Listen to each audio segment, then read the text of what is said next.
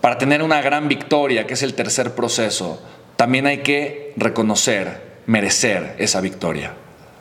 Porque si yo no me creo merecedor de la victoria, si yo no me siento merecedor de la victoria, si yo no me reconozco capaz de recibir esa victoria, no importa que sueñe y luche, me voy a estar autosaboteando para no tener esa victoria.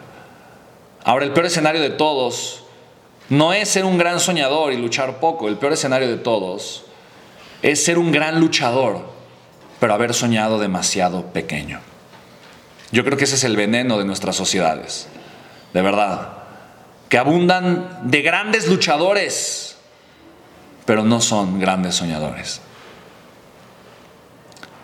Y para mí eso es algo fuerte. Y eso es parte de lo que tú y yo sembramos en la mente y en el corazón de las personas. Definitivamente las victorias son posibles. Tú hoy ya tienes victorias que tal vez no reconoces. Tú ya tienes victorias que probablemente no has hecho consciente. Tú ya tienes victorias que probablemente no te atreves a disfrutar. Tú ya tienes victorias que merecen la pena ser celebradas, ser reconocidas. Porque eres digno de ellas y ellas son dignas de ti. Pero que sean tus victorias reales, no ficticias. No celebres la victoria que no mereces. No celebres la victoria que no te corresponde. No quieras aparentar tener victorias por las cuales no luchaste. Pero ahí donde estuvo tu sueño y tu lucha, ahí donde está tu victoria, simplemente reconócela, abrázala, porque la mereces. El sueño, la lucha y la victoria. Qué gran lección de vida. Lennon Ledbetter sembró eso en mi mente y en mi corazón. Me di cuenta que si yo quería tener resultados extraordinarios en mi vida, grandes victorias, estaba bien que las soñara y que supiera que las merecía, pero era más importante estar dispuesto a pagar el precio y crear una gran, extraordinaria, maravillosa, poderosa, simplemente increíble y ejemplar lucha. Pero si no tengo una razón para hacerlo, no voy a hacer absolutamente nada. Ahora tú ya conoces el camino. Tú ya conoces de qué forma puedes luchar. Tú ya conoces de qué manera puedes atreverte a jugar, a ser extraordinario o extraordinaria. Tú ya sabes de qué manera puedes abrir tu mente y tu corazón para sacar mucho más valor de ti, del que ya tienes, del que está en tu corazón, y entregarlo simplemente un proceso extraordinario. Tú ya lo sabes. Lo importante ahorita es que lo hagas. Entonces yo quiero que ahorita te des un tiempo para conectar. ¿Cuál es mi sueño? ¿Cuál está siendo mi lucha?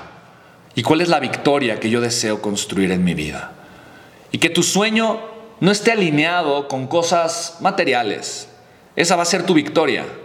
Que tu sueño esté alineado con tu legado, con aquello que vas a sembrar, con el tipo de vida que vas a tener. No significa qué vas a tener, pero el tipo de vida que vas a tener, con el nivel de goce, de realización, de libertad con el que vas a vivir, con el nivel de seguridad con el que vas a sueño esté alineado, sí, con aquello que mereces tener en la vida, con aquello que mereces ser en la vida, pero también con aquello que tú mereces sembrar en la vida de los demás.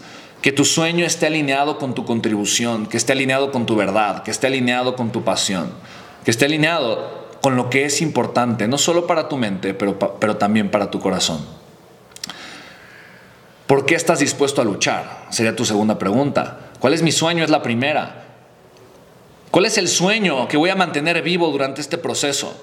¿Cuál es el sueño espartano que voy a defender con todo mi corazón? ¿Es un sueño por la libertad?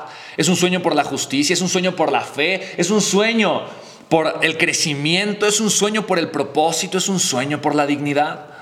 ¿Cuál es ese sueño que vas a defender? Y luego, ¿cuál es la lucha que estás dispuesto a dar?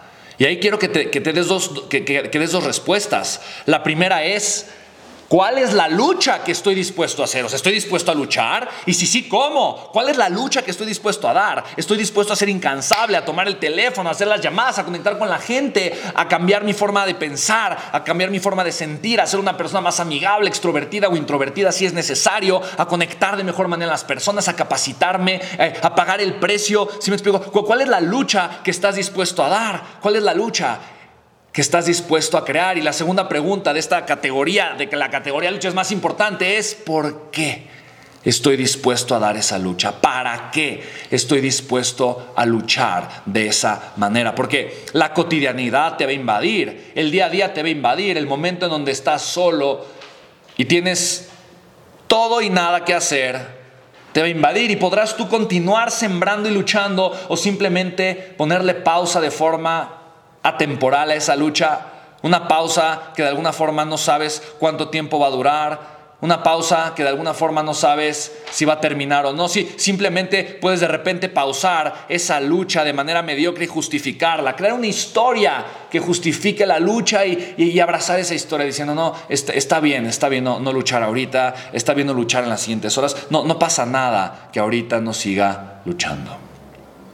Y sí pasa, porque la mediocridad, curiosamente, es sutil, es cómoda sin embargo, si estoy conectado con mi lucha, si sé cuál es mi lucha y tengo claro por qué y para qué estoy dispuesto a luchar, la lucha nunca va a cesar.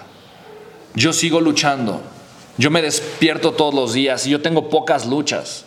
Tengo pocas luchas porque yo sé que no se puede luchar a tantas cosas. Yo tengo pocas luchas. Tengo la lucha de mi crecimiento personal.